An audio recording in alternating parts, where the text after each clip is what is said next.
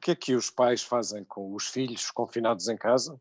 E o que é que os filhos fazem com os pais confinados em casa? Este é o tema que nos traz hoje para mais uma conversa sobre o país que se segue. Um projeto da Fundação Francisco Manuel dos Santos sobre este tempo de pandemia que estamos a viver, mas sobretudo sobre o país que estamos a construir para depois da pandemia. Hoje a nossa eh, convidada é, é a pediatra Maria do Céu Machado, é professora de pediatria na Faculdade de Medicina de Lisboa, é membro do Conselho Nacional de Ética para as Ciências da Vida, é autora de diversos artigos, incluindo um ensaio sobre precisamente adolescentes, editado aqui pela Fundação Francisco Manuel dos Santos. Olá Maria do Céu, muito obrigado por ter aceitado este nosso convite.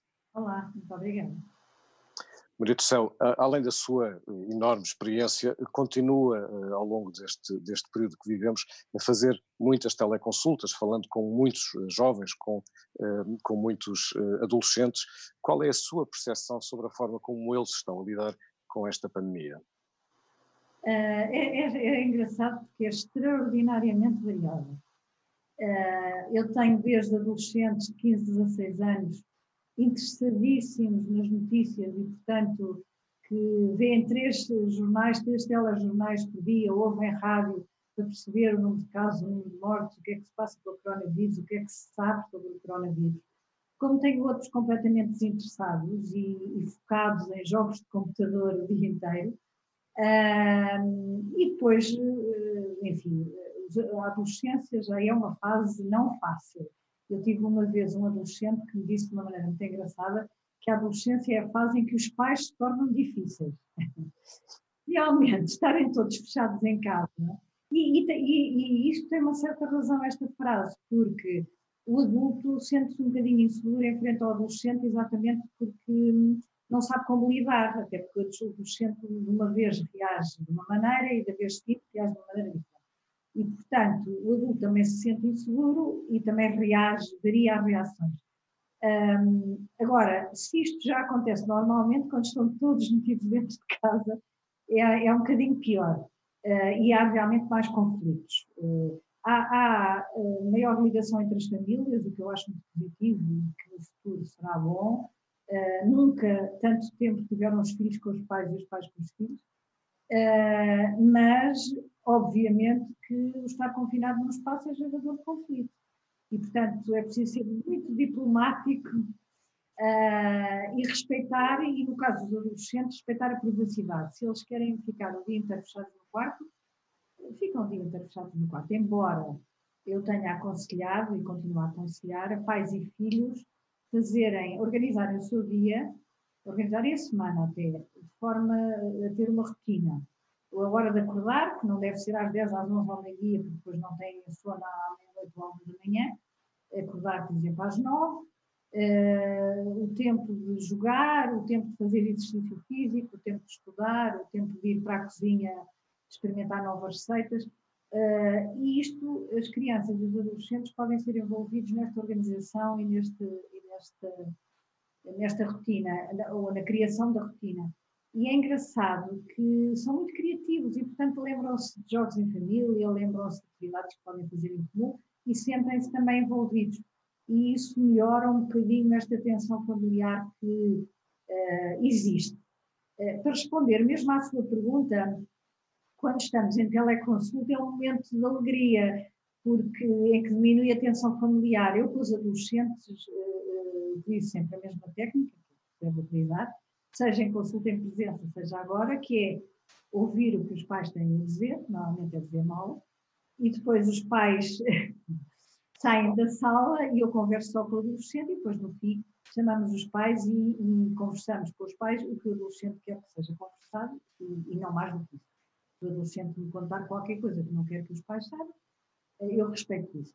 Uh, e, portanto, uh, sinto que o fazer teleconsulta e muitas vezes tem sido por minha iniciativa. Eu tenho uma lista de, todos os que sigo e telefono eu, marco, para a semana vamos conversar melhor e isso é, é um momento de descompressão e de alegria, eu acho que é.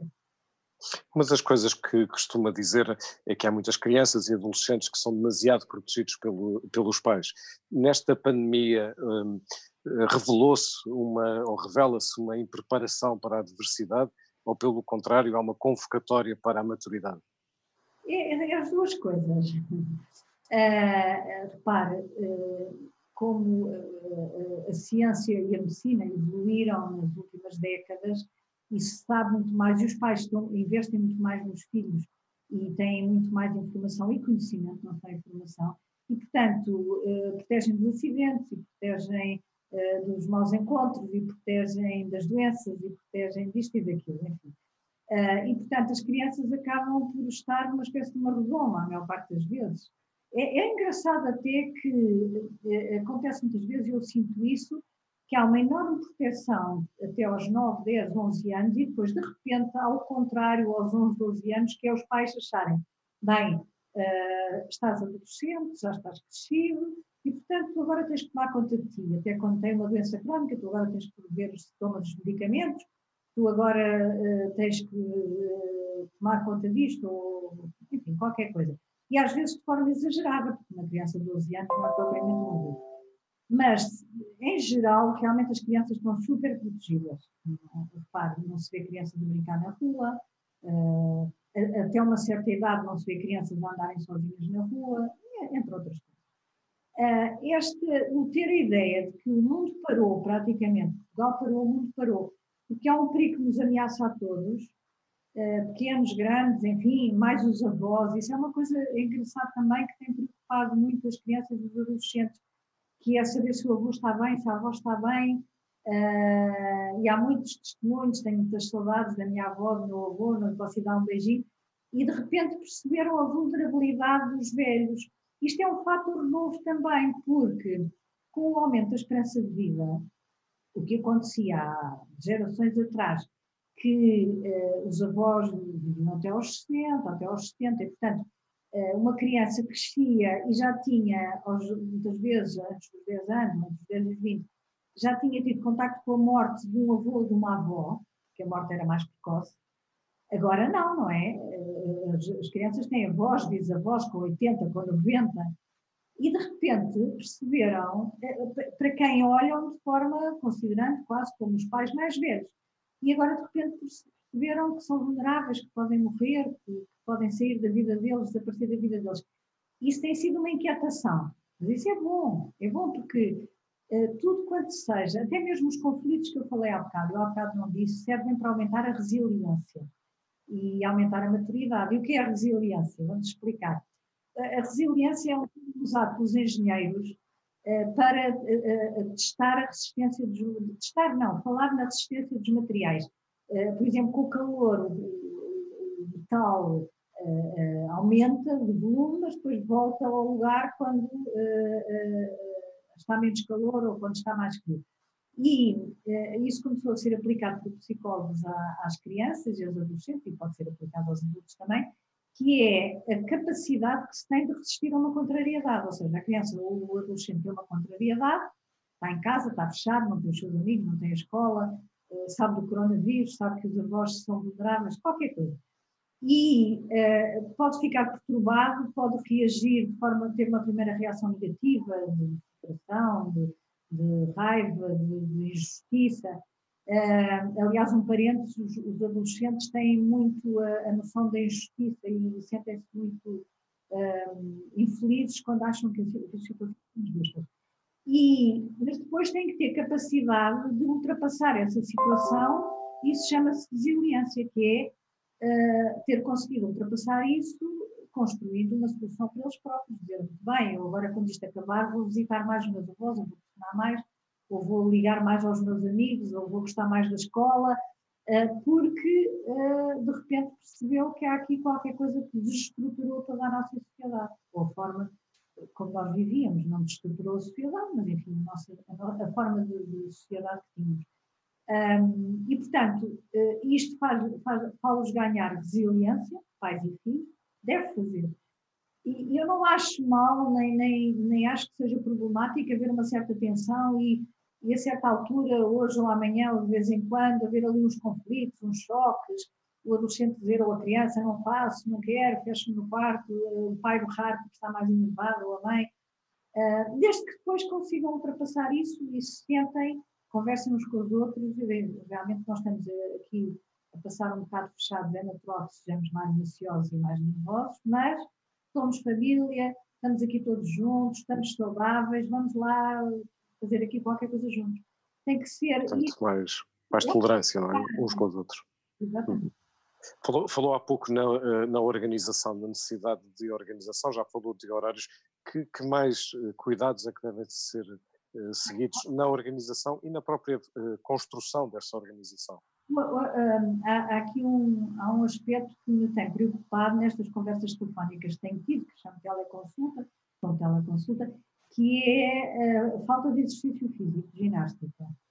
Uh, muitos, mas mesmo muitas famílias uh, não construíram, ao construir esta rotina, esta, ao fazer esta organização, não tiraram meia hora por dia, que seja meia hora para fazer em família exercício físico. As crianças mais pequenas, há imensos vídeos no YouTube, quer dizer, não, ninguém pode dizer que não tem exemplos, que não, não, não sabe como é que há de fazer porque vai, no YouTube há desde para crianças pequenas, bebês, adolescentes, adultos, jovens adultos, rapazes, raparigas, enfim, um mundo de, de, de tutoriais. Um, agora, há uh, realmente uma meia hora que pode ser feita em família e que deve, uh, e por outro lado, deve-se olhar com cuidado para o tipo de alimentação que se está a fazer. Há tendência para comer mais doces, a família começa a fazer bolos, a comer chocolate, Uh, o chocolate é um antidepressivo e, portanto, o açúcar é um antidepressivo e, portanto, uh, nestes dias acho que todos nós precisamos de um bocadinho de chocolate. Há tendência para comer mais cereais, há tendência. E, portanto, pode acontecer que num país como Portugal, que nós já tínhamos uh, um, um, número significativo de crianças e jovens com excesso de peso e com obesidade, poucos com obesidade, mas muitos com excesso de peso, eh, no fim deste confinamento, eh, ter-se agravado não só as situações destes que já tinham excesso de peso, como as situações de quem tinha um peso normal e ficou com excesso de peso. E como nós todos sabemos, é muito mais complicado perder peso do que ganhar peso, é muito fácil ganhar peso. E também, como sabemos, mesmo que a alimentação seja o mais saudável possível, se não houver exercício físico, que aumenta a resistência periférica à insulina, eh, vamos engordar na mesma. E, portanto, sair, dar uma volta ao quarteirão, a mãe ou o pai com o filho, uma volta pequena, como é permitido, uh, a correr ou a passear. E, além disso, de manhã ou à tarde, no fundo, a pessoa pode olhar pela janela e ver não há muita gente. Há uma hora que é possível uh, que toda a gente passeie ao cão, que é entre as 5 e as 6 da tarde. Uh, e, portanto, entre as 5 e as 6 da tarde não, não, não se pode passear o cão nem se pode sair à rua. Mas olhar pela janela, ver uma hora em que realmente há pouca gente na rua, dar uma volta e, para além disso, fazer o exercício diário. Por outro lado, e ainda em relação à saúde, há outra preocupação que é a saúde mental. nós já estávamos a perceber na sociedade, e não é na sociedade portuguesa, é na sociedade portuguesa, mas é de forma geral no mundo, que tem aumentado os problemas de saúde mental nas crianças e nos jovens. Uh, os serviços de saúde mental são serviços que em muitos países não têm uma grande organização, não há muita resposta para problemas simples. Há resposta para problemas complicados, não há para problemas simples. Mas muitas vezes os problemas simples são os que se tornam complicados se não forem lidados quando são simples. E, e, realmente, porque nós sabemos que, por exemplo, é entre os 5 e os 10 anos que aparecem ou, ou dão os primeiros sinais, algumas situações de problemas de saúde mental no adulto, como a bipolaridade, a ansiedade, a déficit de atenção, a, a, depressão. E, e, se não estamos atentos a esses sinais, uh, uh, realmente podem se agravar. E num período de confinamento pode haver agravamento e isso vai ter consequências para o futuro individual. Um, e, portanto, eh, eu, eu acho que neste caso é sempre bom os pais estarem muito atentos. Os pais têm que estar sempre muito atentos. Os pais não devem interferir, estar sempre a perguntar: estás bem, sentes-te bem, qualquer coisa, mas estarem atentos a alterações na forma da criança estar. E se realmente é, é uma criança que mudou o seu humor, um adolescente, mudou o seu estado de humor, e isso é consistente. Mudar um dia não tem importância, mas é consistente. Ou se chora com facilidade, por exemplo, uma rapariga raparigas choram mais que rapazes. uh, ou se irrita uh, sem razão por, pequenas coisas, etc., acho que os pais devem uh, tentar falar com o médico, o pediatra, com o médico que segue habitualmente a criança, no fundo, de forma a que, enquanto estamos confinados e não é possível haver consultas, que haja alguma conversa do médico com a criança ou adolescente e possa prevenir que essa situação agarre. Ou seja, nós estamos a falar de uma fase em que se está a formar a personalidade. Um, já falou agora mesmo sobre os impactos que a contenção pode ter do ponto de vista de saúde, não apenas física, mas também mental. Há outros impactos. Uh, que impactos é que podem uh, pode, pode acontecer, por exemplo, na, na educação? Na educação, pois, na educação, eu não sei bem, porque um, uh, há agora, eventualmente, eventualmente não, já foi decidido pelo governo que não vai haver terceiro período escolar, há, há, eh, as, as, matérias ficaram a meio, exatamente a meio, uh, o, o, o, ensino, enfim, o que, eu, o que eu tenho percebido é os professores têm mandado muitos trabalhos e tal, e, os, e, as, e os, as crianças e os adolescentes lá vão fazendo alguns trabalhos, e agora vai haver a escola na, na, na RTP uh, mas que só vai, era para começar hoje e afinal só vai começar para a semana. Uh, uma hora por dia, uh, a preocupação maior aqui, há duas preocupações. Em relação às crianças mais pequenas, claro, se os pais estão os dois em teletrabalho, é, é, é difícil estarem ao mesmo tempo a tratar de crianças pequenas. E, portanto, temos visto reportagens na televisão de famílias em que estão os dois em teletrabalho e depois têm três filhos com um ano, três anos, cinco anos, e realmente um berra, o outro chora, eh, é extremamente difícil. Se têm crianças em idade escolar, eles estão em teletrabalho, eh, eles se calhar têm que interromper o teletrabalho para abrir a televisão, a, televisão, ter a certeza que o miúdo está ali, que está com atenção. Quer dizer, um miúdo de 6 ou 7 anos, não vamos chamar miúdo, uma criança de 6 ou 7 anos, eh, não tem a capacidade de se sentar sozinha em frente à televisão e estar ali uma hora atento à, à escola, tem que ter ali provavelmente um adulto ao lado. E, portanto, tudo isto são problemas. Isto é em relação aos mais pequenos. Em relação aos mais velhos, é matéria que fica por dar.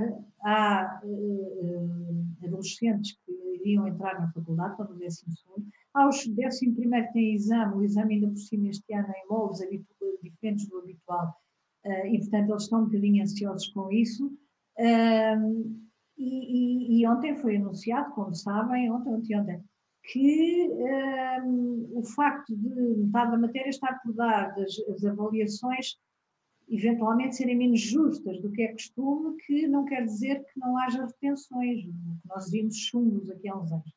Uh, isto é um bocadinho problemático, não é? E acho que vai, além de causar situações de injustiça, acho que vai ser dificilmente perceptível por alguns, principalmente aqueles, aquele estilo de, de, de crianças e adolescentes que tem um primeiro período mais ou menos, o segundo período mau, até com alguma negativa, e que, portanto, esperavam no fim do segundo período e no terceiro período recuperar e passar o ano. E há muitos assim. E, portanto, não sabem como é que isto vai acontecer. E, e aqui eu penso que, uh, para além de haver uh, estes, esta organização dos professores e em relação a, a, a, às aulas na televisão, eh, e que é uma organização genérica para todos os alunos, que deviam identificar os problemáticos e os que estão em risco de, de retenção e fazer algum trabalho especificamente com esses individualmente, através do computador, através de qualquer coisa, através de uma plataforma, através de qualquer coisa, porque senão eles sinceramente não vão ter a mesma oportunidade. Agora, ainda há mais dois, duas situações que eu acho que, que são importantes nesta fase. Uma é a solidariedade, de repente também estas crianças super protegidas no seio da família, que uh, muitas uh, foram crescendo de forma egoísta, porque é assim que nós criamos as crianças, é tão viradas para a família que antigamente estava centrada no pai, agora está centrada na criança, quer dizer, aquele casal pensou aquela criança que é ideal e depois o resto da vida daquele casal é muito centrado na criança ou nas crianças. E, portanto, a, a, a criança percebeu e percebe-se que há outras crianças noutras condições, há outras famílias, vejo notícias com outros países com problemas terríveis, eh, na Índia, no Irão, sei lá, e, um, e, e, portanto, de repente percebe-se que o mundo não é aquele mundo dourado em que ela vive. Eu acho que isso é, e isso desenvolve a, a solidariedade e a vontade de ajudar e a vontade de fazer qualquer coisa. E por outro lado, a informação, porque eh, a maior parte das crianças e dos adolescentes acaba por ter pouca informação da vida. Uh, tem informação da escola, muita, tem informação das redes sociais, então os adolescentes trocam 100 mensagens, 100 SMS por dia em média, os portugueses, um, mas têm pouca informação do que não, está, não é ali também do mundo deles. E isto com a família toda a ver o Jornal da Noite, com, com a família toda a falar neste problema, uh, e eles a fazer perguntas, uh, obviamente que aumenta a informação e aumenta o conhecimento e aumenta sem ser de uma forma, aumenta com uma dimensão muito maior do que era a dimensão que, estava, que tinham costume, portanto, isso é bom. Isso, é, isso, isso alarga, não é? Alarga as, uh, as perspectivas e o horizonte, porque não é apenas o circuito mais fechado de amigos nas redes sociais ou, ou, ou na escola, é uma maior abertura uh, ao outro e mesmo maior empatia, não só ao outro, mas enfim, ao mundo uh, em, que, em que vivemos. E, portanto, é por isso que considero isso como um fator uh, positivo, não é? Um, falou falou de, uma, de uma questão, ou, ou, passou por uma questão que me parece que é muito persistente neste momento, ou é um caso que tem levantado questões específicas que têm a ver com o que acontece quando dois pais estão, quando os dois pais estão em casa em teletrabalho e têm crianças pequenas, porque uh, os infantários estão fechados, como sabemos, e isso coloca, de repente, uh, problemas inesperados que têm a ver com, com a gestão do tempo, com o trabalho ao mesmo tempo em que se cuida da, da criança. Como é que se lida com isso? Pois, uh, na minha opinião, um deles devia estar, pelo menos em tempo parcial, para não dizer que não devia, que não devia estar a trabalhar, não é? Porque não, não é possível, não é possível estar o pai e a mãe em teletrabalho e conseguir tratar de crianças pequenas e ao mesmo tempo responder às solicitações que lhe são pedidas no trabalho. Repare, isto dá uma, uma angústia, que é a angústia de estar a ser um péssimo mãe, uma péssima, um péssimo, uma péssima mãe, um péssimo pai, porque não conseguem ligar às crianças, as crianças também não percebem, no fundo pensam assim, então, mas eu afinal tenho a minha mãe e o meu pai em casa e, não, e, e ainda me ligam menos do que, do que os bocadinhos têm em full time, ainda me ligam menos do que os, quando tinham aos bocadinhos. E por outro lado, uma angústia enorme de serem péssimos eh, no trabalho porque não estão a responder às solicitações do coordenador, ou do patrão, ou do chefe, ou seja quem for, eh, ou deles próprios, se forem os chefes, eh, que sabem que têm que resolver aquilo, que têm que fazer aquele trabalho até ao fim da tarde e que, se não fizerem, obviamente podem ter um emprego a risco ou não ter um emprego a risco, mas estão a ter uma má performance e que isso pode afetar o futuro deles, inclusive a progressão na carreira e uma série de aspectos. E, portanto, é uma dupla frustração, não é? É uma frustração profissional e uma frustração parental, pessoal. Um, isto só se resolve, não vale a pena estar a pensar que se consegue aos bocadinhos. Eu acho que só se resolve porque as crianças estão habituadas no infantário a pintar, a, a brincar, a, e, e, realmente estão quatro ou cinco meses fechadas em casa, é terrível. Uh, e, portanto, ou um deixa de trabalhar, ou então arranjam horários desfasados, e um trabalha das 8 da manhã às 2 da tarde, e outro das 3 da tarde às 8 da noite. E agora, os dois, como eu tenho visto algumas reportagens, os dois a trabalhar no computador e as crianças aos berros é que não, porque isso então isso desestrutura completamente a personalidade daquelas crianças. Os pais também não se vão sentir felizes, vai aumentar a ansiedade e, portanto, eh, não vai correr bem com aquela família.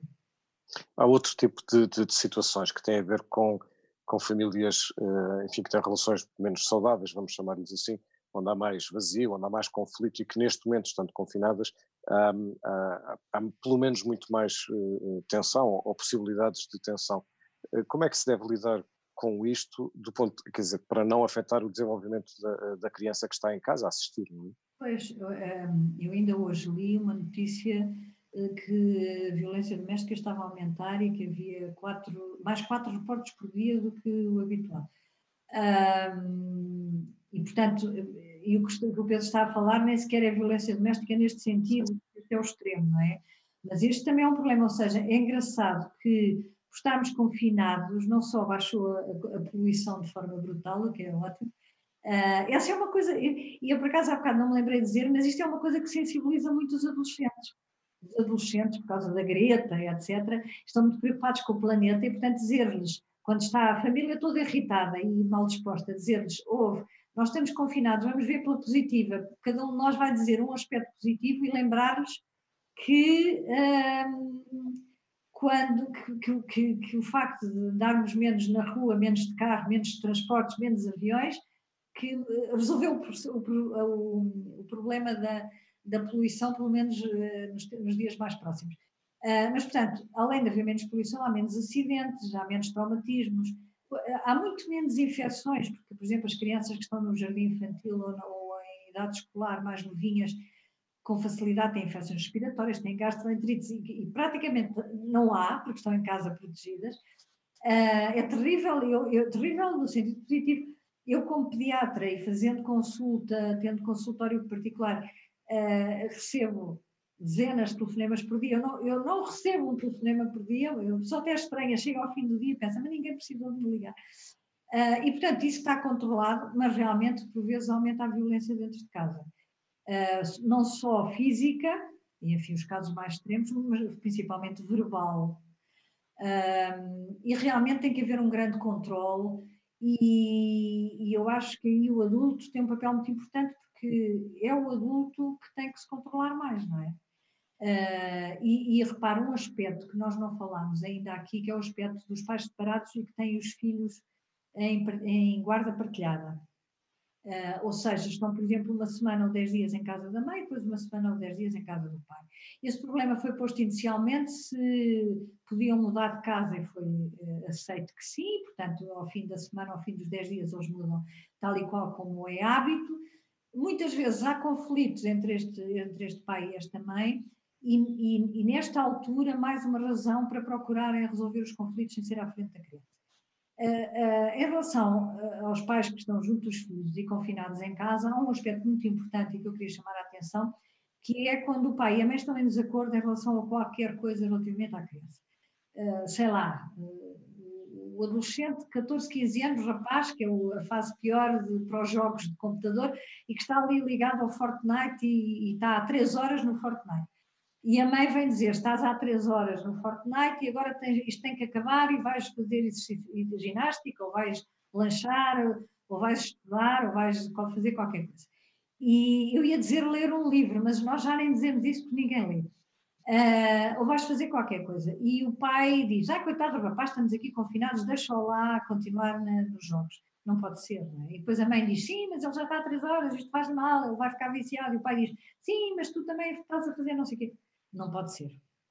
Ou seja, uh, se o pai e a mãe discordarem, tenham a criança dois anos ou três anos, ou tenha 17, eles à noite, quando estiver a família toda a dormir, podem discutir, matar-se, matar-se entre aspas, podem discutir, podem uh, uh, até a exaustão, a, razão e as razões da, da razão. Mas em frente ao filho nunca podem ter opiniões, têm que aceitar a opinião do outro. Quem teve a primeira opinião, paciência.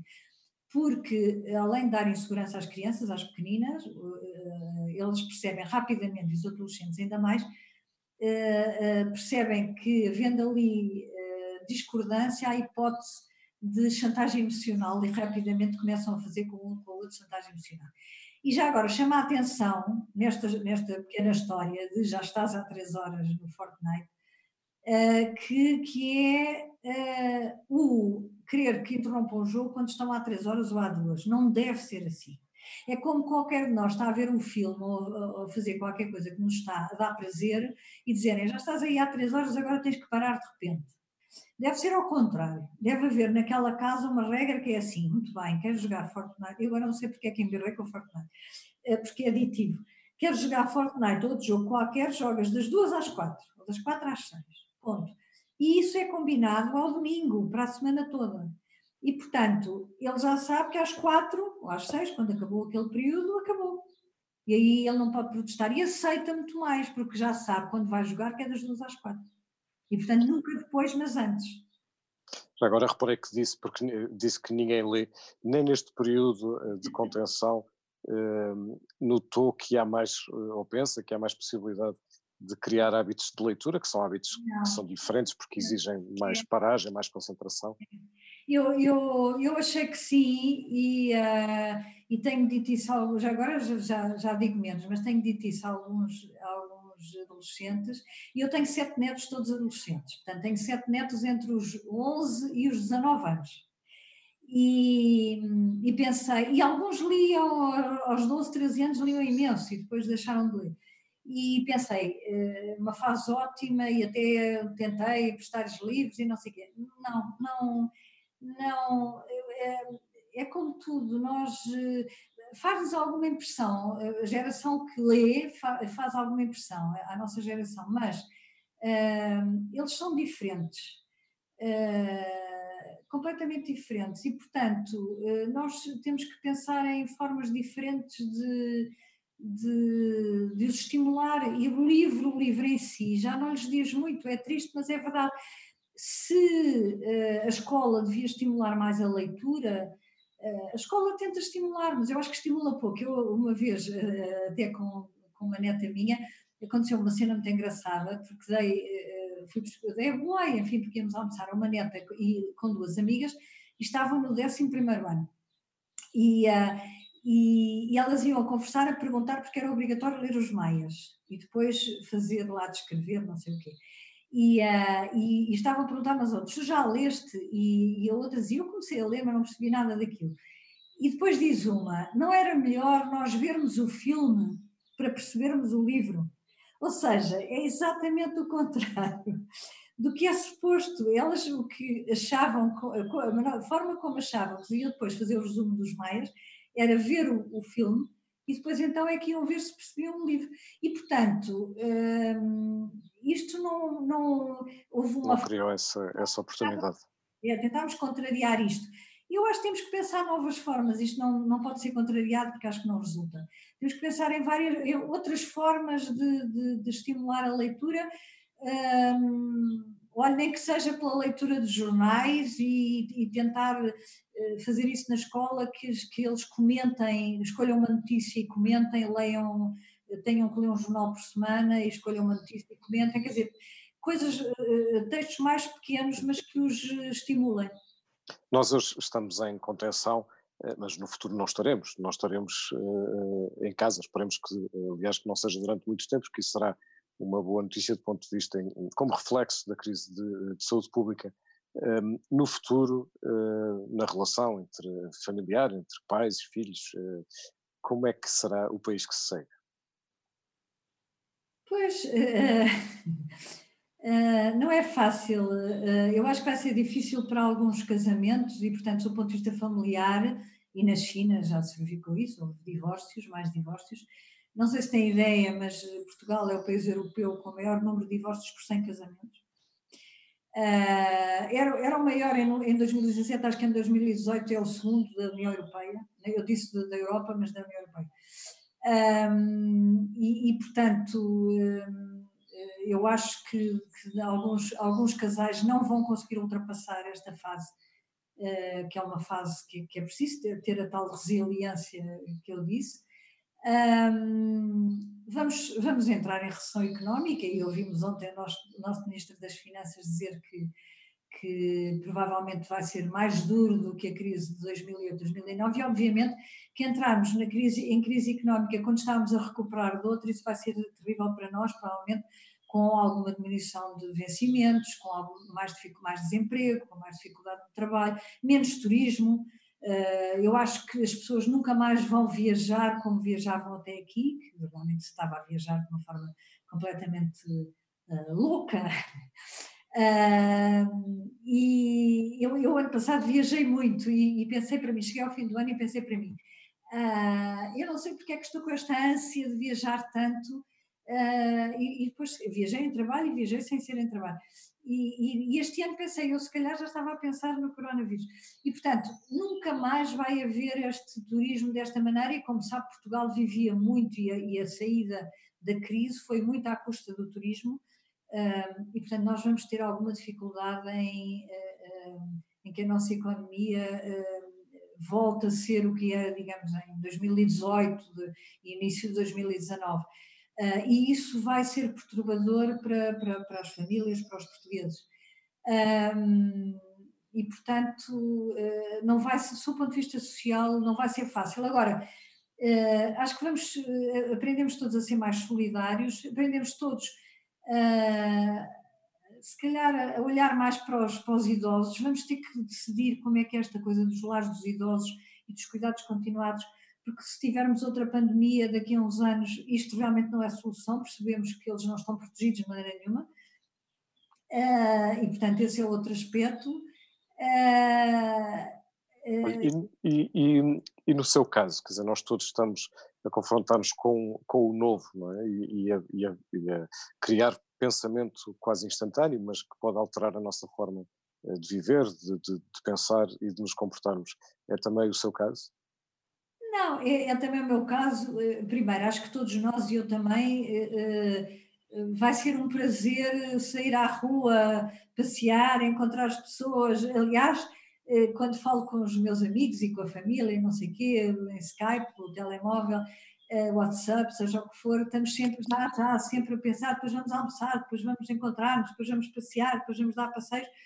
E, portanto, o, o, o reencontrar-nos vai ser muito bom para todos e isso vai criar laços, uh, uh, laços diferentes, eu acho, porque percebemos que aquela palavra saudade que se diz que só se tem em português, percebemos o que é que é e, portanto, percebemos que no fundo nós muitas vezes, pela vida completamente incrível que temos nas grandes cidades, estamos meses sem falar com amigos, meses sem encontrar amigos, eu acho que isso vai mudar e vamos tentar encontrar-nos mais, não andar a, a, trabalhar que nem uns loucos para cá e para lá e, e, e fazer e, encontrar mais os amigos e ver mais a família. Eu acho que isto uh, depois quando já não estiver a família, uh, uh, portanto as famílias que agora estão vacinadas e que não são as famílias alargadas, são as famílias mais curtas.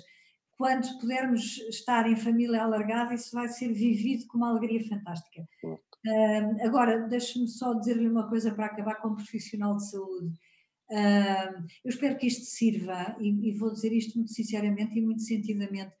Uh, eu, eu fui médica no Serviço Nacional de Saúde, mas uh, com cargos, enfim, noutras instituições de saúde, mas sempre instituições públicas, portanto, servindo a população portuguesa durante 48 anos. Eu exerci medicina.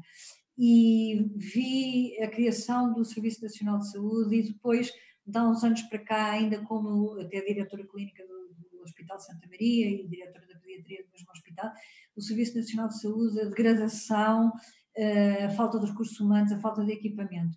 E, e hum, sem eh, os políticos olharem para a saúde como essencial, e portanto eu espero que uh, o mais importante de, de, todo, tudo isto que estamos a viver seja perceberem todos como nós não somos ninguém se não forem os serviços de saúde e se não forem os profissionais de saúde e que sejam respeitados e que se olhe para eles eh, agradecidos, como temos olhado agora, mas que se olhe sempre, porque se sacrificam eh, e não pedem mais nada, não pedem aumentos de ordenado, não pedem, eh, não pedem nada para eles, só pedem segurança e, portanto, que haja equipamento para, para os proteger. e estão ali na linha da frente, oferecendo a vida e muitas vezes pondo em risco a vida da família. Assim seja. Maria de Sá Machado, muito obrigado por ter estado connosco nesta conversa. Muito obrigada. E muito obrigado a si que esteve desse lado a ver-nos. Nós voltamos amanhã, sempre à hora certa. Amanhã vamos falar de desigualdades sociais e sobre, sobretudo, como combatê-las neste período de pandemia e sempre para falar do país que se segue.